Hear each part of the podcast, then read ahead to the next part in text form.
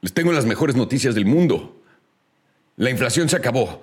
La, secretaria encargada de prensa en la Casa Blanca acaba de poner, acabamos de recibir la noticia que nuestra economía tuvo 0% de inflación en julio, cero, 0% de inflación. Mientras que el precio de algunas cosas subió, el precio de otras como la gasolina, la ropa y lo demás bajó. Impresionante. Se acabó la inflación, señoras y señores, de acuerdo a la Casa Blanca. ¿Cómo la ven? Y decían que había recesión. Ven, ella nos dijo también que no era. Sí, ella le cambió el significado, pero ella también nos dijo que no era. Qué locura, ¿no? Los huevos de esta persona. La realidad de esto es que la inflación es compuesta, señores. ¿A qué me refiero que la inflación es compuesta? Tal cual como cuando queremos hacer dinero, que tenemos 100 pesos y queremos ganar 10% un año y luego tienes 110 y sobre ese 110 pesos le ganas otra vez 10%, ya no solo son 10 pesos, son 11 pesos al siguiente año. Al siguiente van a ser 13. Te va a empezar a expander tu crecimiento de una manera más rápida. ¿Qué creen? La inflación actúa en la misma manera.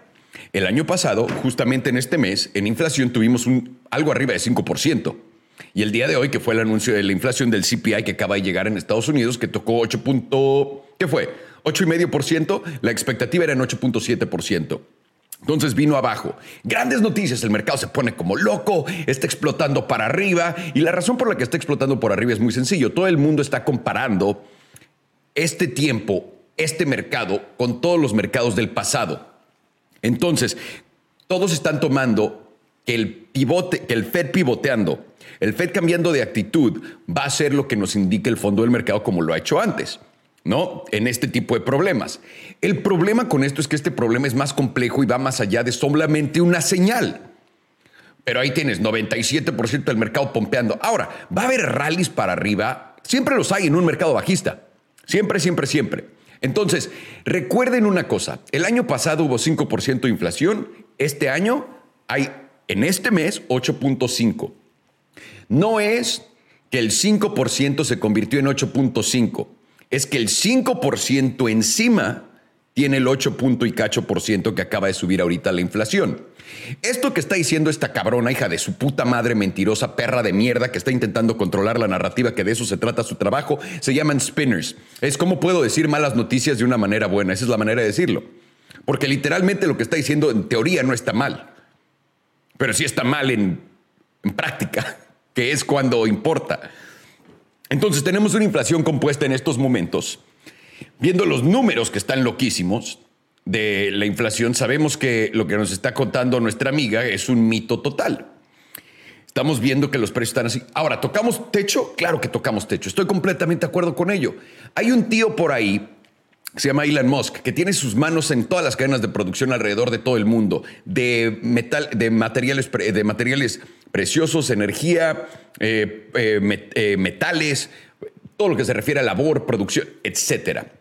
Si alguien tiene poder de decirnos en todo el mundo, la inflación tocó, ya no nos está costando más las cosas cada mes, es ese güey. Y este hombre salió hace un par de, hace un par de semanas y dijo, yo creo que ya llegamos al tope de la inflación. ¡Pum! Dicho y hecho. Todo el mundo se vuelve loco, todo el mundo está poniéndolo en cuotas. Elon Musk dijo que se acabó la inflación, llegamos al pico de la inflación. Claro. Pero de la misma manera, la gente está ignorando todo lo que está pasando alrededor de ello. Y también están ignorando lo que el mismo Elon Musk dijo. Y lo que están haciendo es teniendo un, comportamiento contradictorio, es un pensamiento contradictorio. ¿A qué me refiero con ello? Nunca han escuchado la expresión cuando te toca, te toca. Cuando te toca morirte, te toca morirte, no hay nada que puedas hacer, no te puedes escapar. ¿No? No, es que le tocaba a Juanito, güey. Literalmente, nunca camina por ahí. Ese día caminó por ahí, salió cinco minutos tarde y le cayó ese refrigerador encima. Ni modo, güey. Cuando te toca, te toca. ¿Quién ha escuchado esa expresión? ¿Quién de verdad, aquí abajo, si están no escuchando en Spotify o en eh, iTunes o donde sea, pero si están en YouTube o en Facebook, aquí abajo díganme, ¿quién cree que cuando te toca, te toca? Simplemente digan, yo creo que cuando te toca, te toca. Ahora, ya en los comentarios podremos ver quién cree eso. Y ahora déjenme les pregunto, a todos los que dicen, cuando te toca, te toca, ¿ustedes creen que tienen libre albedrío, que pueden hacer lo que quieran y todo en este mundo es decisión suya o que les va a pasar porque les tiene que pasar. Comenta abajo. Ahora ahí les va el error. Crees 100% que hay algo que no tienes control sobre, que es tu muerte. Pero del otro lado crees, no, todas las decisiones que yo tomo las, las tomo yo, soy yo. Ok, eso es un pensamiento contradictorio muy estúpido. No estoy diciendo que estés bien o mal, simplemente entiende la contradicción del mismo pensamiento. ¿Estás diciendo que hay una fuerza más grande fuera de ti que controla algo? Que controla la muerte, pero nada más la muerte. No todo lo demás en tu vida. Simplemente le estoy dando un ejemplo. No, no quiero que se peleen de qué puta teoría de vida tiene sentido y qué no. Este es un pensamiento contradictorio en la misma manera porque la gente que está alabando a Elon Musk y diciéndole, güey, qué chingón que dijiste que era el techo de inflación y que llegamos al pico y la mamada, es la misma gente que escuchó a Elon decir hace meses, el pedo de la energía está peor de lo que pensábamos, estos países tienen que empezar a producir tal. Nadie lo hizo, nadie. Tenemos toda la, nueva, la nueva política creada en Europa para ahorrar energía en diferentes, en diferentes países. España un gran ejemplo. España creo que empezaron o anoche o hace dos noches ahorrar energía. Y adivinen cuántos negocios de verdad están intentando ahorrar energía de acuerdo a la política. Cero. Cero. Nadie apagó absolutamente nada. Y la razón por qué es porque es sencilla. Somos humanos, somos pendejos y no aprendemos de nada. No importa lo que me digan. Nadie aprende nada.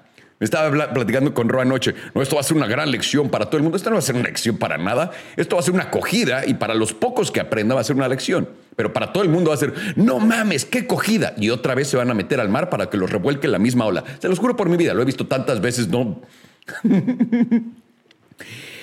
¿Por qué estoy diciendo esto el pensamiento contradictorio? Porque Elon Musk no solamente nos dijo del problema de energía que se viene, que todo el mundo ignoró. Lo que sí escucharon es el precio de la inflación. Y también Elon está diciendo, va a haber una recesión, de que va a haber recesión, va a haber recesión. No creo que sea tan dura, pero sí va a durar mínimo 18 meses. Eso también, nos lo pasamos por los huevos.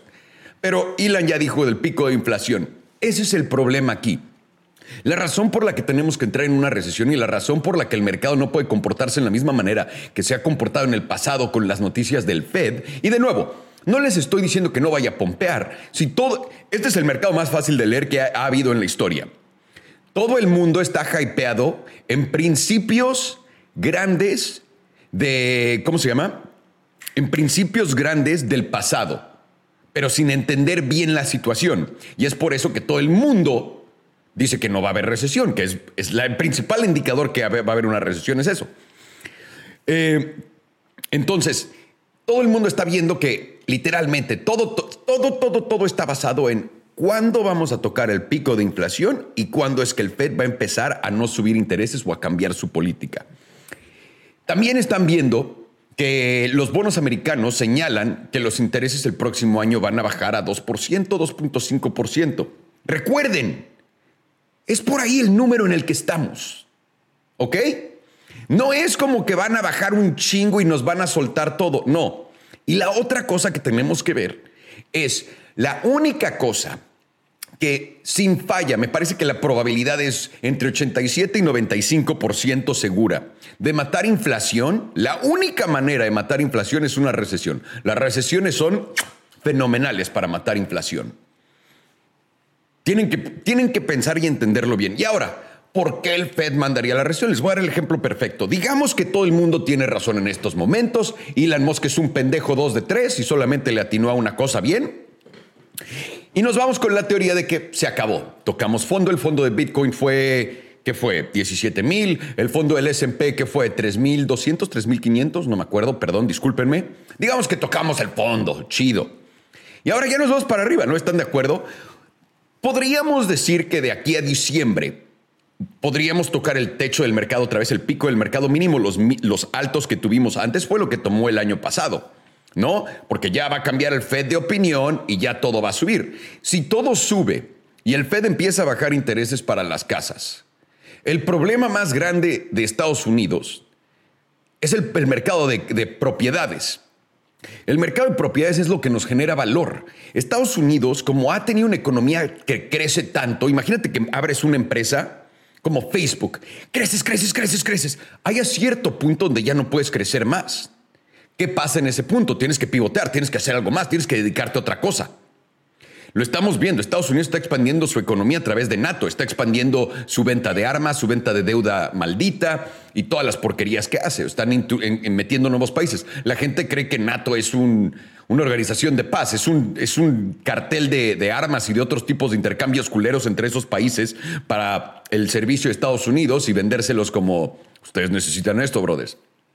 Es ahí donde Estados Unidos está intentando expandir su economía, también vendiendo a la Europa energía más cara, aprovechando toda la situación.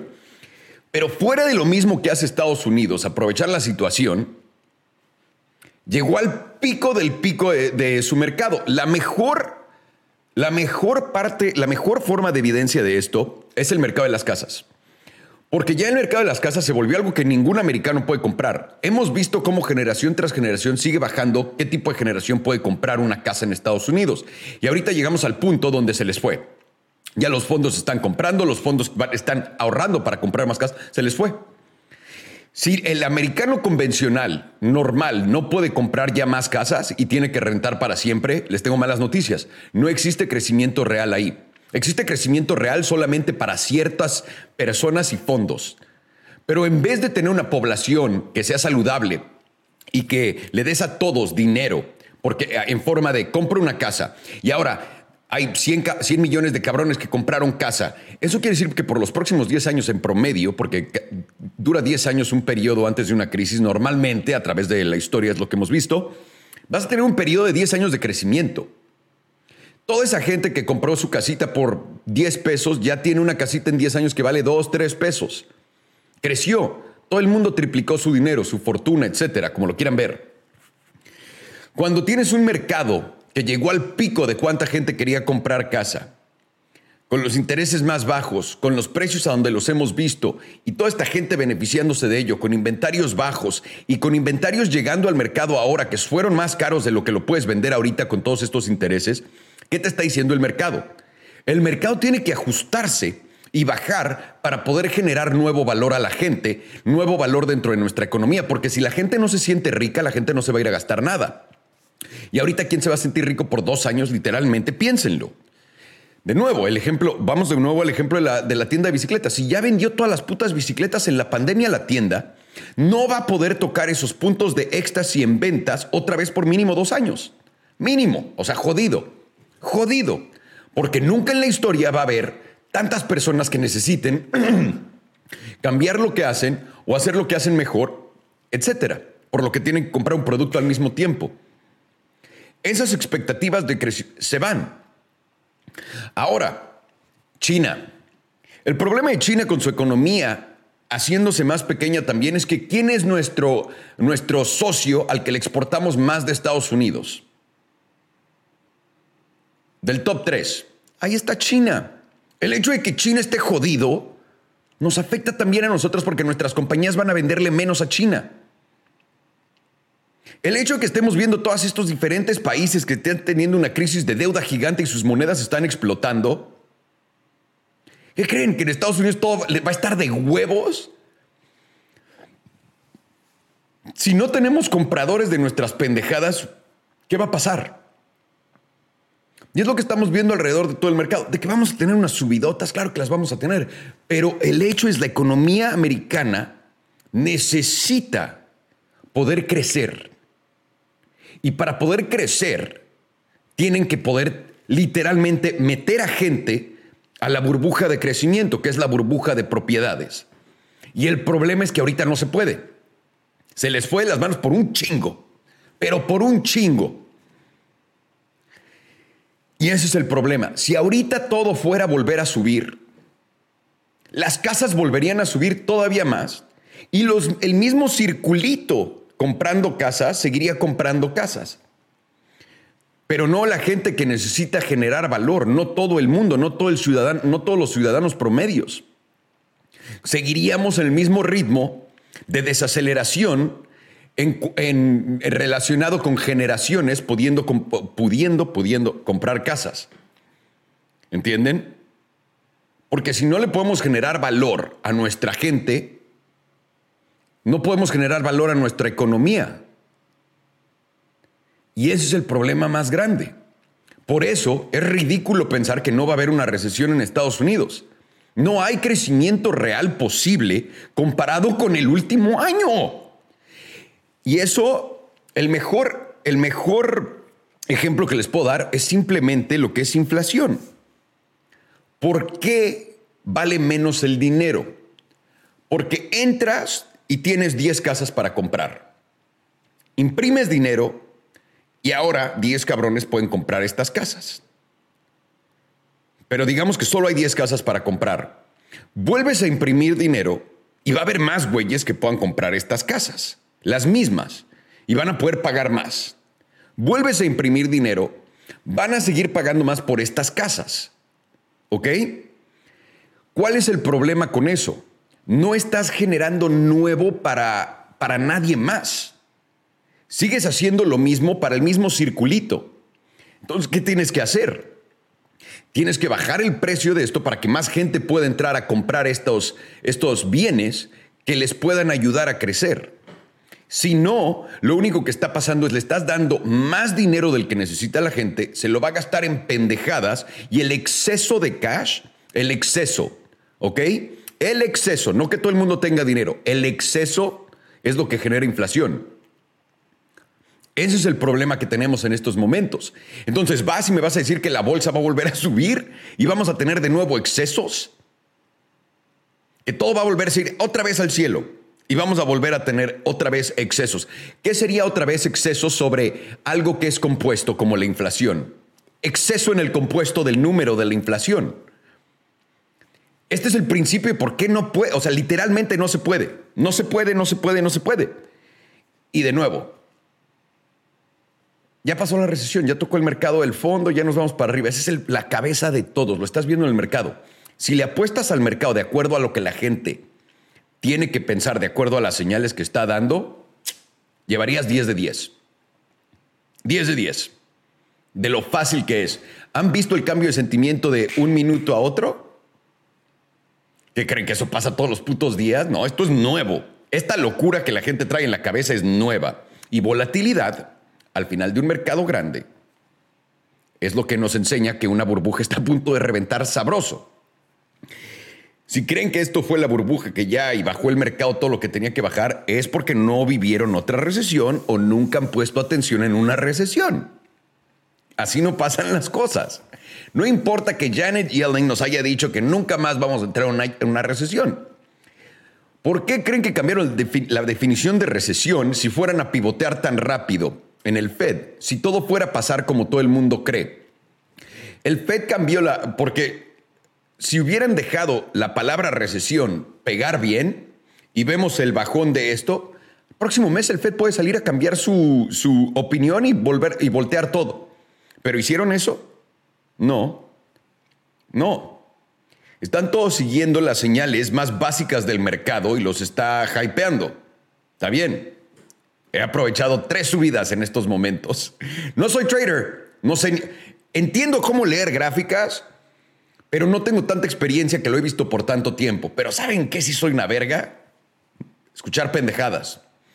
Cada que veo a la gente decir pendejadas de ya, se acabó y nos vamos al cielo, el mercado va a bajar. Saco. Cada que veo a la gente decir, no, es que ya la recesión de verdad si viene, compro, vuelve a subir.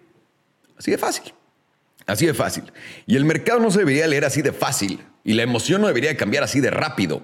Literalmente cada semana me estás dando rangos perfectos para pegarle. Es un problema grande. No debería ser tan fácil poder adivinar esto. Me llamo Alejandro Salomón y todo esto fue lo que nadie me preguntó. Les mando un abrazo, cuídense mucho y nos vemos pronto.